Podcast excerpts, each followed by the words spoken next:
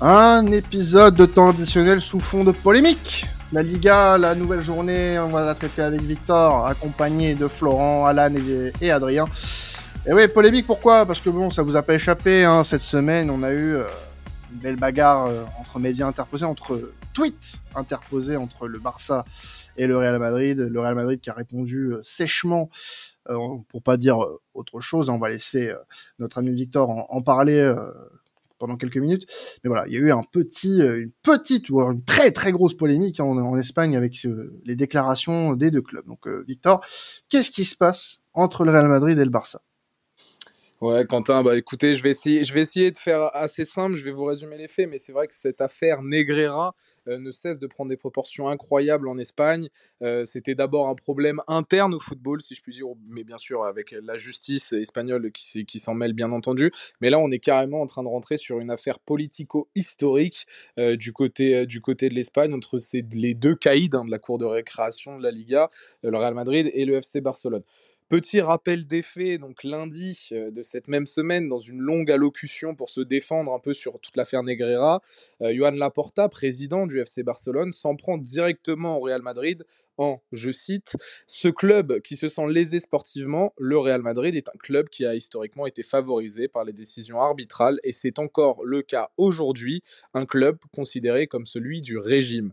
Cette phrase, eh ben, elle n'est pas anodine et elle va pas tomber dans l'oreille d'un sourd côté du Real Madrid, qui vont directement répondre le lendemain avec une vidéo de plus de 4 minutes, une, une vidéo assez sanglante de par l'aspect et la tournure qu'elle prend, où on sort presque carrément du football et on revient sur une époque assez sombre du côté de l'Espagne, le régime de Franco. Donc sur, sur un document du 24 septembre 1957, dans cette même vidéo, le club merengue écrit le, le, Camp Nou a été inauguré par le ministre général de Franco, José Solis Ruiz. la vidéo se poursuit avec des clichés montrant des joueurs du Barça faisant des saluts fascistes et enfonce le clou avec le Barça a remis son insigne à Franco et l'a nommé membre d'honneur en 1965, a décoré également Franco à trois reprises et a été sauvé trois fois de la faillite par ses décisions. Sur le plan sportif, le Real Madrid aussi se justifie en disant que le Barça a remporté 8 fois la Liga et la Coupe à 9 reprises sous Franco, tandis que bah, le Real a dû attendre plus de 15 ans durant ce régime pour avoir son premier titre. Euh, le Real a été démantelé aussi pendant la guerre civile, des joueurs ont été assassinés, détenus ou contraints à l'exil, euh, comme le relate le documentaire de Santiago Bernabéu. Vous avez toutes ces informations dans cette vidéo de 4 minutes qui va, si vous la voyez, si vous êtes fan du Real, vous vous dites trop bien, euh, cette vidéo, on répond, euh, on répond au FC Barcelone, on leur fait fermer leur bouche entre guillemets, mais il faut vraiment prendre du recul et contextualiser pour se rendre compte de la, de la, de la teneur de cette vidéo qui est postée par le Real Madrid. Pour finir un peu sur cette vidéo en elle-même, le document précise aussi qu'en 1939, le Real Madrid est dans une situation critique, le siège social disparaît dans un bombardement, les trophées sont dérobés, il ne nous reste alors que 5 joueurs, le reste est exilé ou détenu. La chute de la vidéo est consacrée à une frappe mythique, à une frappe mythique, une phrase pardon mythique du président Santiago Bernabéu qui dit quand j'entends que le Real Madrid, euh, que le Real Madrid a été le club du régime, ça me donne envie de déféquer sur le père de celui qui déclare cela. Et alors, la vidéo se termine avec quel est le club du régime? d'interrogation. C'est euh, hallucinant de, de, sortir à à ce point de, du sportif. Il y a même le gouvernement catalan qui, à la suite de cette vidéo, a dénoncé une fake news, une fake news pardon, indécente. Et, euh, et je ne vais pas vous faire un cours d'histoire je ne vais pas revenir en détail sur les, faits qui ont, été, euh, qui ont été donnés par le Real, qui ont été donnés par le FC Barcelone. Il y a de très bons articles récemment qui sont sortis sur le sujet, notamment le Barça et le Real Madrid, vraiment des clubs franquistes de SoFoot. Je vous invite à le lire, où, euh, l'auteur de, cet article essaye de vraiment revenir un peu en détail avec des appuis historiques, des, aides aussi d'historiens espagnols, etc.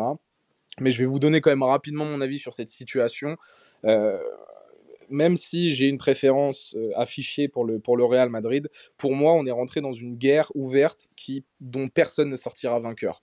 S'il y a une personne allez, qui a bien réussi son coup, je dirais que c'est Laporta, parce qu'en amenant le débat sur autre chose que l'affaire Negreira, bah, finalement, il s'en sort plutôt pas mal, parce que maintenant, toute l'actualité espagnole est cristallisée par ce débat autour de quel est le club franquiste, le FC Barcelone ou le Real Madrid, et finalement, bah, toute l'affaire Negreira et les déboires qui s'ensuivent, on n'en parle plus du tout actuellement. Donc cette querelle ternit grandement l'image de la Liga, qui a d'ailleurs déjà été ternie par l'affaire Negreira, et qui sportivement, en plus de ça, comme on en a déjà parlé dans un podcast précédent, bah, le niveau de la Liga, il est atroce. Donc franchement, euh, c'est vraiment pas une bonne publicité pour la Liga. Ça dépasse de très très loin le cadre du football. Il faut vraiment bien s'en rendre compte. Le FC Barcelone et le Real Madrid ont vraiment rouvert les pages les plus sombres de l'histoire espagnole en s'accusant mutuellement en fait d'avoir des accointances avec la dictature franquiste. Et on est vraiment entre presque, on rentre presque dans le révisionnisme historique. Et la ligne est très très ligne là dans, ce qu'on est en train de vivre. C'est dommage. Et pour conclure ce, ce petit édito sur le sujet, euh, il y a quand même eu 5 classicos cette saison, mais finalement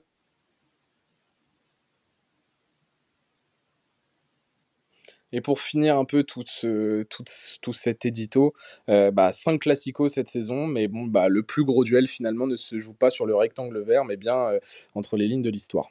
Bah, merci Victor en tout cas pour euh, voilà, nous avoir apporté un peu de précision sur, sur cette affaire. En tout cas, ce qu'on peut dire, pour avoir une petite pointe de légèreté là-dessus, c'est que le projet Super League se porte à merveille du coup. c'est incroyable. parlons football quand même un peu le but de cette émission. Mine de rien, on va rester avec le Barça qui va recevoir l'Atlético euh, des Madrid dans un match euh, important pour euh, la fin de saison des deux équipes. et on va se poser la question de bah, est-ce qu'on va avoir le droit à un beau match ou un match qu'on pourrait catégoriser de, de, de, chiant, d'ennuyant?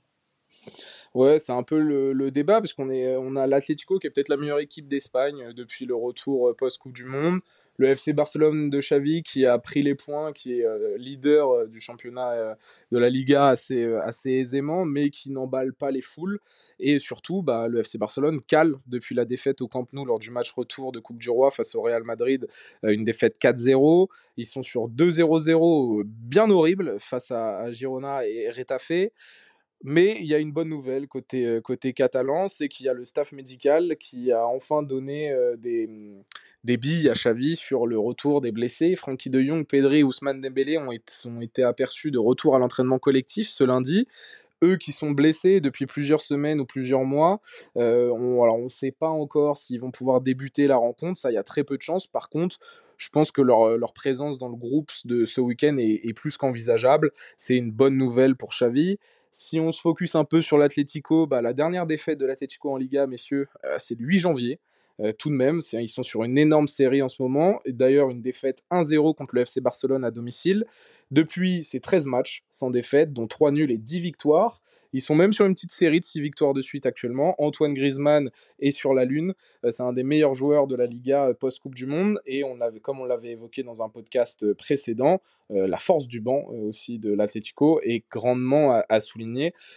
Voilà, je vais vous donner quelques clés avant d'amener le débat euh, à, vos, euh, enfin, à ce que vous me donniez vos, avis sur le débat. Clé du match, comment est-ce que l'Atlético va faire sauter le verrou barcelonais? Alors, c'est un peu marrant parce que c'est le paradigme un peu inversé de ces dernières saisons. D'habitude, c'est comment est-ce qu'on fait sauter le verrou de l'Atlético. Là, c'est l'inverse. Euh, on a aussi les prises de risque de Simeone sur ce match. Est-ce qu'il va est-ce qu'il va être confiant? Lui, on sait que lorsque son équipe joue bien et dès qu'il affronte un gros, bah, direct, il retourne sur ses, euh, acquis et il prend aucun risque. Là, on espère peut-être voir des prises de risque du côté de Simeone. Xavi, est-ce qu'il va réussir à ressusciter l'animation offensive du FC Barcelone et surtout, est-ce que ses joueurs vont retrouver leur efficacité dans la surface adverse? Le rythme du match, est-ce qu'on va avoir un rythme très lent, très liga de ces dernières années, très ennuyant finalement? Ou est-ce qu'on va avoir une rencontre qui va rapidement s'emballer avec des prises d'initiative fréquentes? Et j'avais envie aussi d'apporter ce, petit côté tactique le FC Barcelone est une équipe avec une densité axiale très très forte. L'Atletico, on en parle, on en parle, on parle pas, mais depuis 5 ans, c'est peut-être l'équipe avec la densité axiale la plus prononcée. Donc, on va avoir une vraie lutte avec des joueurs excentrés, toujours quasiment en, un contre un. Donc tactiquement, il y a quand même deux, trois petites choses assez intéressantes. Et histoire de faire la transition vers ma fameuse question, avec 53 buts en Liga, en 29 matchs de Liga, le Barça connaît sa pire attaque depuis la saison 2003-2004 sachant que l'Atlético bah, n'a jamais été non plus la référence lorsqu'il s'agit de faire le spectacle. Est-ce qu'on va avoir un match sans saveur ou un orgasme culinaire? Messieurs, je vous laisse débattre de cette question. Un orgasme de chiasse, est-ce que ça passe il y a, tu sais que oui, c'est, oui, tout à fait, hein. c'est possible. non, parce que je, me base quand même sur les deux derniers matchs du Barça. qui sont pas loin d'être pas loin d'être horribles quand même. sans compter que bah tu tu prônes pas un beau jeu, que enfin on a connu meilleur du côté côté barcelonais.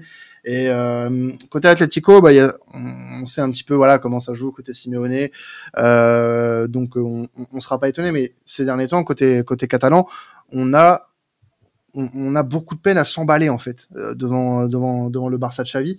Mais euh, il suffit d'un match comme celui-ci pour euh, peut-être changer un petit peu tout ça.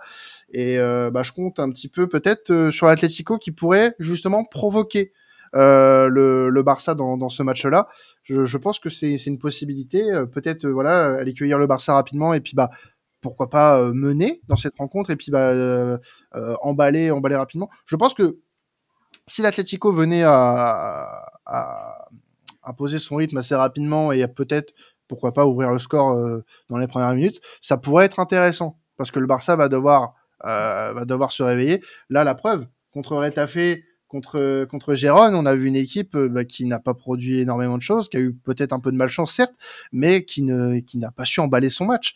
Donc euh, c'est peut-être euh, le match qu'il faut au Barça aussi pour se réveiller, une confrontation avec un, un, club qui est en pleine confiance et qui bah, a un objectif aussi de peut-être chipper la deuxième place au Real Madrid. Donc on peut s'attendre à, à quelque chose d'intéressant, mais on n'a pas énormément de certitude non plus. Je te rejoins sur euh, l'avantage Barça qu'il y aura sur ce match-là, mais je pense qu'on n'aura pas un très beau match, malheureusement, euh, puisque donc comme Victor tu l'as très bien dit, le Barça a un avantage psychologique sur cet Atlético-là. Euh, je pense que cet avantage risque de se faire ressentir encore et que l'Atlético risque d'avoir du mal à trouver la solution en face des des, des Blaugrana, et que de ce fait, bah on n'aura pas un beau match. Et puis de toute façon, j'ai pas souvenir de cette saison d'un beau match avec le FC Barcelone. Euh, pour avoir un beau match, il faut deux belles équipes. Le Barça est une équipe efficace, mais qui n'est pas une belle équipe. Donc euh, on risque de s'ennuyer un peu sur le carré. Et je verrai quand même Barça gagner ce match, mais sans trop trop de, de saveur et sans trop d'optimisme pour la suite. Ouais, c'est vrai que c'est. Je suis complètement d'accord avec vos, vos analyses tactiques pour pour cette rencontre. Euh, c'est vrai que le, au niveau classement, il n'y aura pas énormément d'incidence, hein, vu que les dés sont, sont quasiment jetés. Euh, ce qui peut être intéressant, cependant, moi je pense, et qui serait bien, c'est que Griezmann et Depay euh, animent un peu le match, vu qu'ils jouent un peu contre leur ancien club et vu que ça s'est pas hyper bien passé, qu'ils puissent un peu euh, faire tourner la tête aux, au, au Blaugrana. Donc, euh, donc voilà, oui, sur le papier, c'est forcément une belle affiche. Euh, sur le terrain, c'est un peu moins le cas, mais ça reste quand même euh, un match que moi, je, pense que je vais regarder avec deux équipes qui pourront aussi, enfin, le fait aussi de revoir les, les, le retour des, des blessés du, du, FC Barcelone, ça peut aussi être un match avec une petite saveur quand même. Donc, petite saveur, j'aurai un petit apéritif pour moi. Après, le, le Alan, juste Memphis de Paille est blessé actuellement. Mais, ah. euh, mais Antoine Griezmann, oui, il peut clairement faire tourner la tête et être la clé du match côté, côté Atlético. Et, euh, et, en plus, le match est à dimanche 16h15. Les matchs le dimanche 16h, grand, euh, grand soleil, que ça soit au FC, enfin à Barcelone, tu as envie de tout sauf sur le terrain. Mm. Donc ça, ça, ça, ne, ça n'augure rien de bon. Ah, et puis bah, Xavi a sorti la carte hein, du soleil. Hein. On n'a on a pas l'habitude de jouer avec le. Moi, je trouve ça pas très. Pas ouf. Pas ouf le discours, euh, on, a, on a connu des meilleures excuses. Bah, enfin, je sais pas, t'es entraîneur du Barça, enfin, viens pas me sortir l'excuse du soleil qui tape, quoi. T'es en Espagne, bordel de merde. Euh, même si je comprends la logique, mais euh, je vois pas le, en quoi euh, ça change quoi que ce soit. T'es dans le même bateau que l'équipe d'en face, au final. Et puis, si t'es pas capable de, de gagner un match contre Etafé, euh, euh, parce que le soleil il tape trop fort, bah putain, qu'est-ce que ça va donner la saison prochaine? Vraiment, on attend, on attend, on attend de la de la continuité dans cette équipe et enfin dans ce club et j'ai l'impression que au final, même si euh, bah, le Barça alors a pas le titre promis, attention, il y a 11 points avec le Real, mais euh, il reste encore euh, il reste encore 10 journées. c'est attention ces matchs-là, faut pas les perdre hein, parce que le Real va être porté par, on va dire, sa, son habituel fin de saison canon avec la Ligue des Champions et on ne sait jamais ce qui peut se passer euh, dans cette Liga. Donc euh, moi je dis attention à ces excuses foireuses qui pourraient plus te faire de mal qu'autre chose. Donc donc voilà, je trouve que c'est un peu c'est un peu facile. il faut pas jouer à se faire peur. Du côté du FC Barcelone, maintenant le Real quand même a, peut-être d'autres objectifs et euh, Carlo Ancelotti fera sûrement tourner euh, quasiment à chaque match de Liga. Donc, euh, donc la, pression n'est pas non plus extrêmement forte sur, sur les épaules des, des Catalans. Mais voilà, on avait parlé la semaine dernière des principes de jeu de Xavi. Euh, j'avais mis en avant tout de même certaines idées, certaines bonnes choses. Euh, ça n'empêche que bah, depuis un certain temps, euh, le spectacle n'est jamais au rendez-vous ou, presque au Camp Nou. Et là, quand même, on a une belle affiche. Beaucoup de gens vont être devant. On espère tout de même pouvoir un peu se régaler. Eh ben, on espère aussi. On l'espère grandement. on va parler d'une autre équipe dont on a souvent parlé cette saison et qui joue les, les, seconds rôles euh, sur cette euh, sur cette saison de Liga, c'est le FC qui euh, va recevoir Villarreal ce week-end, un club dont on va se poser un petit peu pour parler un petit peu de son avenir. Oui, il y a un gros match ce week-end euh, à Séville, voilà, avec des enjeux. Même Séville peut dire définitivement au revoir à la zone de, relégation en s'imposant potentiellement ce week-end. Villarreal peut continuer de mettre la pression sur le Real Betis et la Real Sociedad pour une qualification en Ligue des Champions. Mais voilà, j'avais un peu envie de parler plutôt de, Séville, euh, de, le Séville de cette saison et se projeter un peu sur l'avenir du club andalou. Euh, vainqueur de la Ligue Europa 2020, rival de l'année dernière du Real Madrid en Liga. En tout cas, ils étaient dans la course au titre.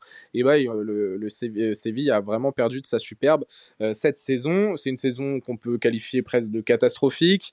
ils sont avec l'arrivée de, de José Mondilibar, ils sont à leur troisième coach cette saison après les départs de, de Lopetegui et de Sampaoli. Ils ont fait un gros match là, enfin un gros match. Manchester United, on va dire, ils ont fait un hold-up à Old Trafford pour toujours espérer une qualification là ce soir au moment où on tourne en Europa League 2-2 euh, si je me trompe pas à Old Trafford. Euh, mais voilà, j'avais envie un peu de, revenir sur la planification sportive catastrophique euh, de cette année où on peut incriminer euh, grandement le directeur sportif Monchi. Euh, on a quand même la fin de la charnière centrale Diego Carlos, Jules Koundé, l'été dernier, une des meilleures charnières centrales peut-être même d'Europe, en tout cas top 10, top 7, top 5 pour certains. les deux sont partis le même été, n'ont pas vraiment été remplacés.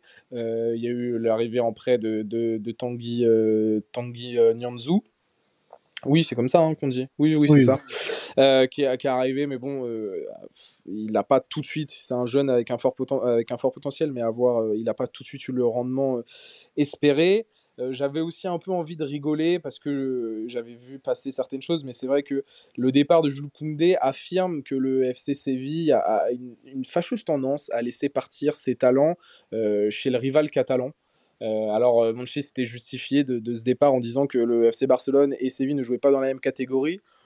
Tout de même, euh, je trouve pas ça très ambitieux de sa part, et surtout que durant les 20 dernières années, il y a eu Daniel Alves, Rakitic, Adriano, Alex Vidal ou encore Luc de Jong qui ont fait le voyage Séville-FC Barcelone. Euh, on peut presque qualifier le FC Séville de, réserve du FC Barcelone ou du laboratoire du FC Barcelone. Petite dédicace à Adjon qui avait fait un article sur ça qui était très intéressant. Euh, je vous invite à le lire. Et il y a vraiment voilà, ce sentiment de ils n'ont pas réussi cette année à réaffirmer leurs ambitions malgré un bon bilan à domicile depuis euh, décembre 2022. Cette victoire, un nul, une défaite. Mais euh, pour la petite stat assez marrante, il y a vraiment un vrai manque de discipline dans cette équipe. C'est assez propre aux équipes qui ne sont pas destinées à jouer le maintien et qui souvent craquent sous certaines pressions. Ils ont 95 cartons jaunes depuis le début de saison, 11 cartons rouges. C'est énorme, sincèrement. Et, euh, mais depuis l'arrivée de José Mandilibar, euh, bah, ça remonte plutôt bien au classement, ça va un peu mieux. Et je voulais toucher deux mots sur ce technicien très respecté de l'autre côté des Pyrénées. Euh, plus de 450 matchs dirigés en première division espagnole. Euh, il avait vraiment fait ses, marques euh, à Eibar entre 2015 et 2021. Il avait vraiment fait de son équipe, qui est pourtant, pour la petite anecdote, ils ont un stade à à peine plus de 7000 places, mais il avait fait de son équipe un véritable poil à gratter durant cette période en Liga. Et il a réussi pour l'instant son, son pari à Séville. Et pourquoi pas, ça peut être un entraîneur sur lequel euh, sur lequel se baser pour les, pour les saisons futures. Et justement, moi, je, vois quelques axes de progression pour l'avenir de Séville. Il faut absolument régénérer cet effectif qui est assez vieillissant euh, du, côté, euh, du côté andalou, retrouver un projet cohérent autour d'un coach pourquoi pas Mandilibar qui a des principes de jeu quand même bien établis avec un 4-4-2, fort pressing. Euh, il a, il peut, on peut construire autour de lui. Ça me paraît non pas être une mauvaise idée. Et il faut, je pense aussi, c'est très important, commencer à assumer ses ambitions et arrêter euh, et passer à autre chose après cette saison un peu de mauvais élèves et espérer être vraiment un candidat crédible à la course en Europe. C'est le palier, mais pourquoi pas viser une, une, une course au titre dès la saison prochaine.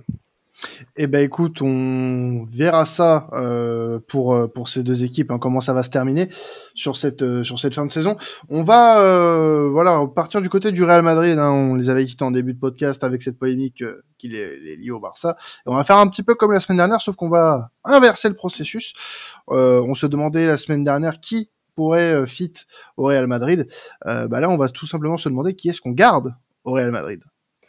Ouais, euh, j'aime bien faire ces petits jeux. Je pense que ça sera le dernier. Hein. Deux, c'est suffisant. Mais euh, je, vous, je, vais vous demander votre avis parce qu'il y a Real Madrid, Celta Vigo euh, ce week-end. Mais on s'en fout un peu finalement parce que le Real s'est qualifié en, Ligue, en Ligue des Champions. Carlo risque de faire tourner. Le Celta ne joue plus grand-chose. Milieu de tableau, 11e cette saison. Donc, sincèrement, le match, il n'y a pas grand-chose à dire. et donc, je voulais voilà, vous poser la petite question il y a plein de joueurs en fin de contrat du côté du Real Madrid, les prendre individuellement et voir si vous les gardez, si vous les gardez pas. Bien sûr, vous pouvez justifier votre choix. Je vous fais la petite liste rapidement. Tony Kroos, Luka Modric, Karim Benzema, Marco Asensio, Nacho, Dani Ceballos et bien sûr le GOAT Mariano.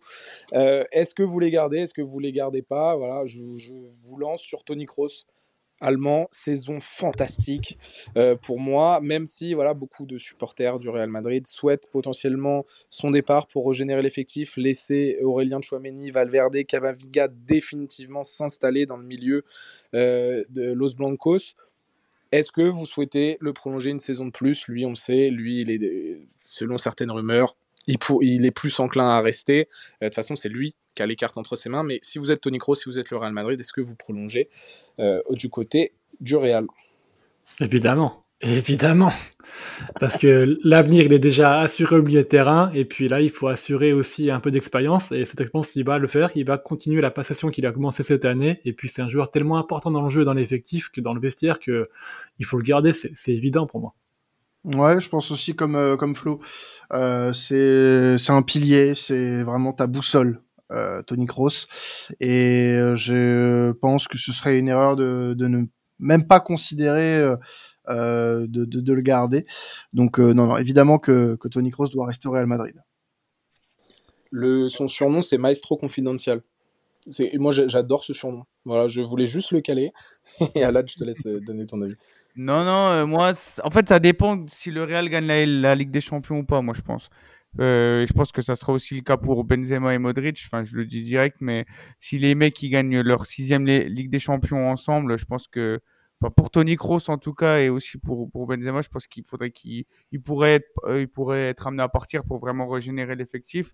Mais sinon, euh, oui, je pense que Kroos, comme vous l'avez dit, c'est un c'est un, un taulier, c'est un pilier. En plus, il est il a pu il joue plus avec la Mannschaft, donc il est vraiment concentré sur la sur le son sur son club à fond. Donc euh, moi, je le, enfin, Tony Kroos, euh, si j'étais un club, du moins, je le garderais déjà.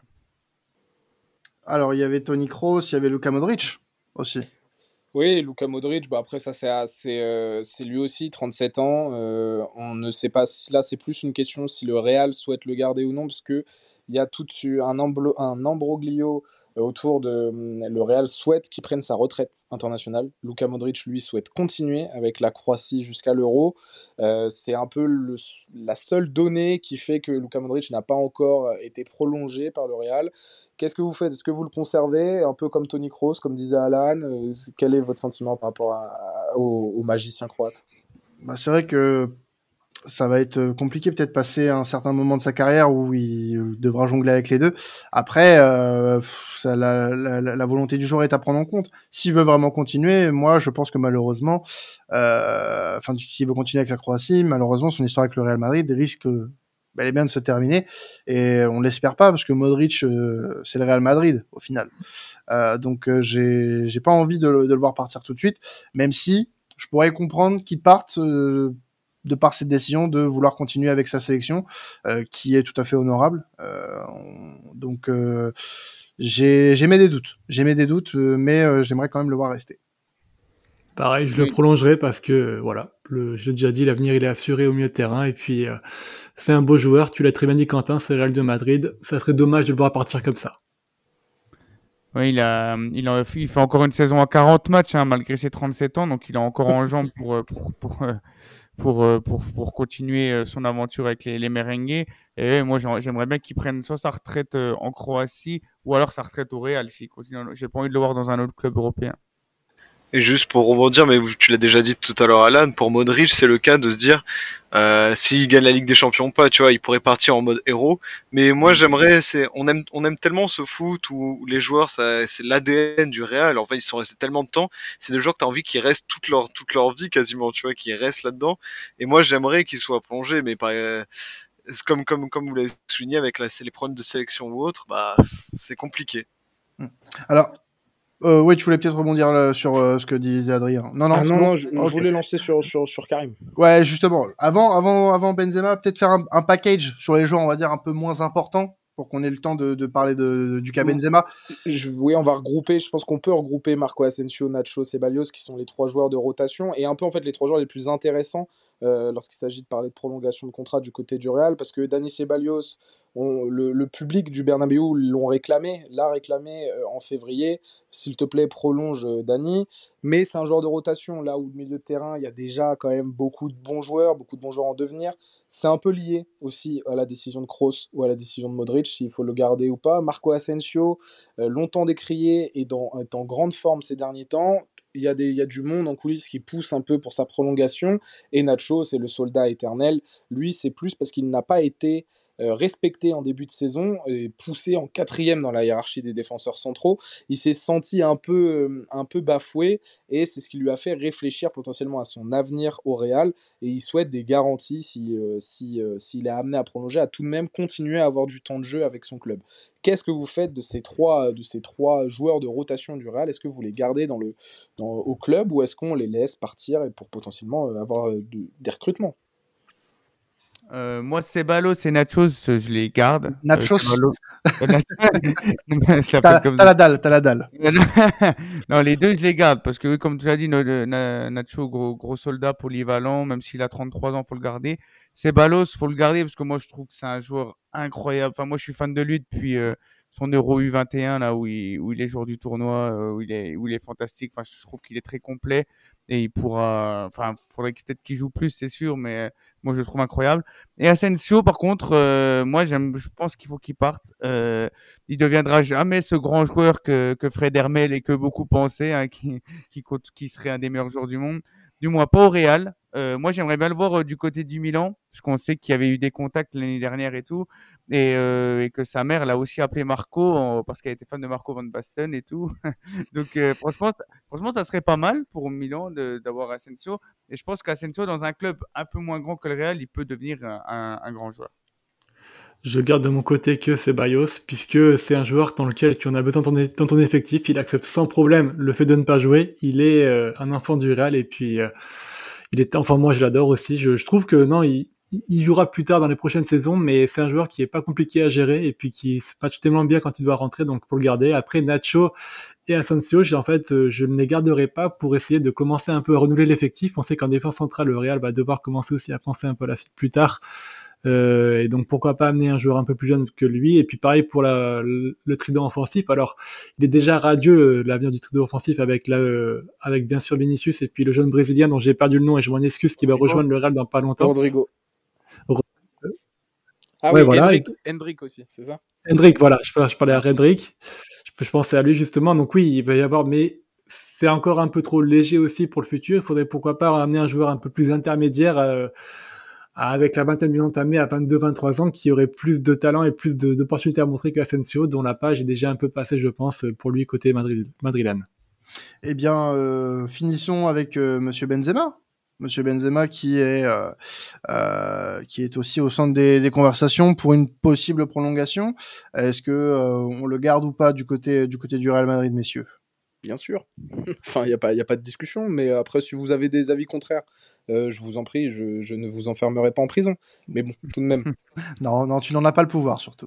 mais euh, je suis plutôt de ton avis, pour le coup, parce que pour moi, euh, c'est un peu le même délire que pour Luka Modric. Le, le, Real Madrid, et enfin, le Karim Benzema est associé au Real Madrid.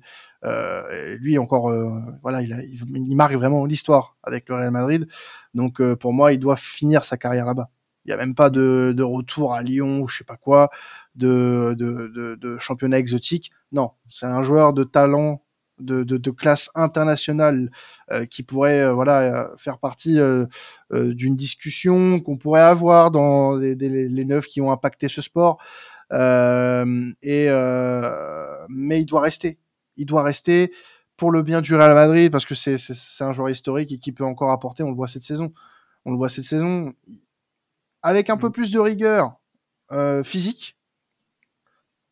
Là, ok. Mais je reste, je reste quand même sur une euh, un yi pour qu'il reste.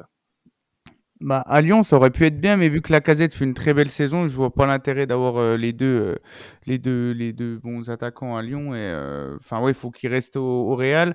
Après, oui, il faut quand même une doublure, hein, moi, je pense au Real, hein, parce que justement, on n'a pas évoqué Mari Mariano Diaz, mais je pense quand même qu'il faut un, joueur pour épauler Karim, parce que quand c'est Rodrigo, on a vu que c'était quand même compliqué cette saison à la pointe de l'attaque madrilène. On va va pas parler de Mariano, non. Non, bah. il peut partir. Hein, oui. voilà. Merci, ouais. merci, on, merci pour les travaux. On, on, on, le retiendra vraiment pas. Non, non, non. c'est vraiment le, le, plus grand hold-up financier de l'histoire. Hein. Enfin, ah, ouais. cadre de vie génial. Entraînement au Real Madrid, t'es payé, je ne sais combien, mais très bien payé. Régalade. Hein. Ouais, non, mais alors qu'il aurait pu continuer à jouer au foot en Ligue 1, en plus. C'est, mais non, mais après, bon, bah, chacun son plan de carrière. Que voulez-vous et vous, qu'est-ce que vous voulez euh, pour ces joueurs-là N'hésitez pas à nous le dire sur euh, sur nos réseaux. On serait très curieux de savoir si vous gardez ou pas ces joueurs au Real. En tout cas, merci euh, de nous avoir suivis pour cet épisode Liga. Euh, comme vous pourrez nous suivre sur les épisodes Bundes, Serie A et Première Ligue cette semaine, comme chaque semaine, bien évidemment, dans temps additionnel sur vos plateformes préférées. En attendant, nous on se la semaine prochaine pour un épisode de Liga et puis bah comme d'habitude, passez un excellent week-end de football. C'était additionnel. Ciao tout le monde.